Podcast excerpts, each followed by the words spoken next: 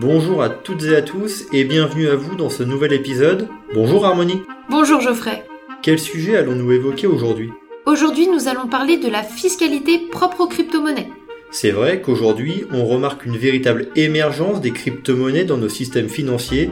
C'est d'ailleurs pourquoi l'administration fiscale a décidé d'encadrer le domaine de la crypto-monnaie. Exactement. Et c'est ce que nous allons développer. Rappelons dans un premier temps qu'une crypto-monnaie est une monnaie virtuelle utilisable sur un réseau informatique permettant des échanges de pair à pair à tout moment et sans intermédiaire, tels que les banques ou les assurances par exemple. L'utilisateur peut donc transférer ses actifs sans la permission d'un tiers. Monnaie virtuelle ou crypto-monnaie est d'ailleurs un abus de langage, puisque comme nous l'indique le Code monétaire et financier, sur le plan juridique, une crypto-monnaie n'est pas une monnaie, puisqu'elle ne dépend d'aucune institution et ne bénéficie d'aucun cours légal. Pour parler chiffres, en 2021, on dénombrait plus de 5000 crypto-monnaies en circulation dans le monde, dans lequel on retrouve notamment le fameux Bitcoin, la crypto-monnaie la plus échangée, et l'Ether, pour ne citer que les plus connus. Et leur évolution ne cesse de croître ces dernières années. En effet, beaucoup d'investisseurs se sont positionnés sur ces crypto-monnaies, étant donné qu'elles sont considérées comme un placement potentiellement rémunérateur. Bien sûr, prudence de n'investir qu'une petite partie de son capital sur de tels actifs. C'est sûr. C'est un marché hautement spéculatif, les cours des crypto-monnaies peuvent à tout moment s'effondrer, sans compter en plus les risques de cyberattaque. Alors, peux-tu nous dire quel régime fiscal est applicable aux crypto-monnaies? Les débuts de cette imposition sur ces revenus nouvelle génération ont engendré beaucoup de confusion que nous allons éclairer.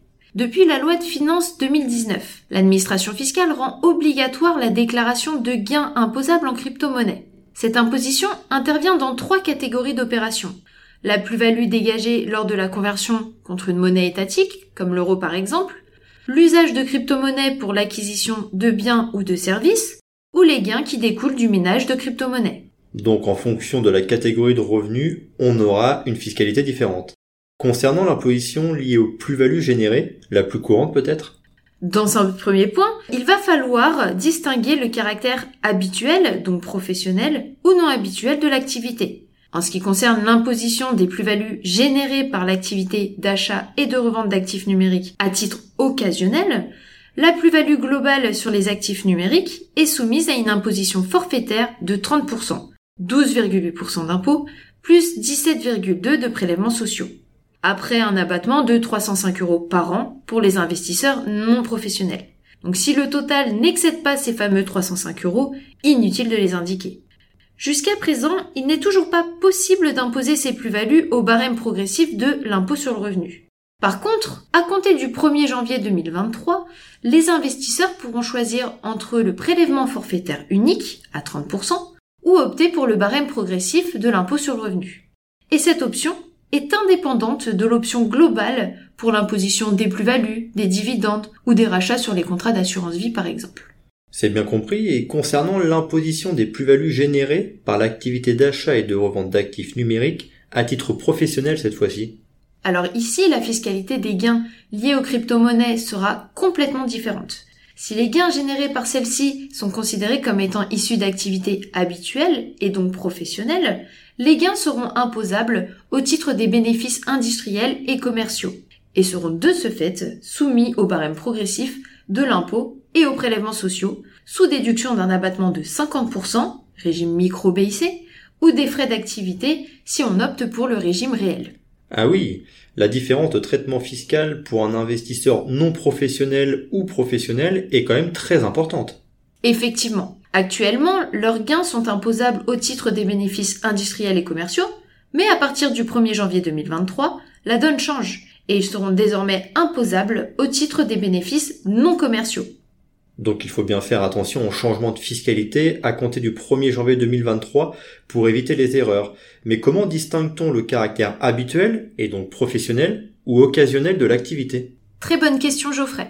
Il est difficile de déterminer si l'administration fiscale nous considère comme un investisseur professionnel ou non, puisqu'elle résulte d'une appréciation de fait au cas par cas des opérations. Les délais séparant les dates d'achat et de revente, le nombre d'actifs numériques vendus, les conditions de leur acquisition, l'administration fiscale ne nous apporte pas plus de précision.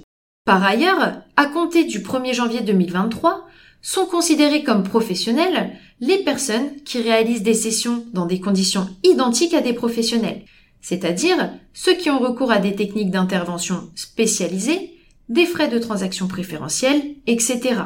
Et ce, quand bien même les opérations n'auraient pas un caractère habituel. D'accord. Et enfin, concernant les gains qui découlent du minage de crypto-monnaies, comment sont-ils fiscalisés?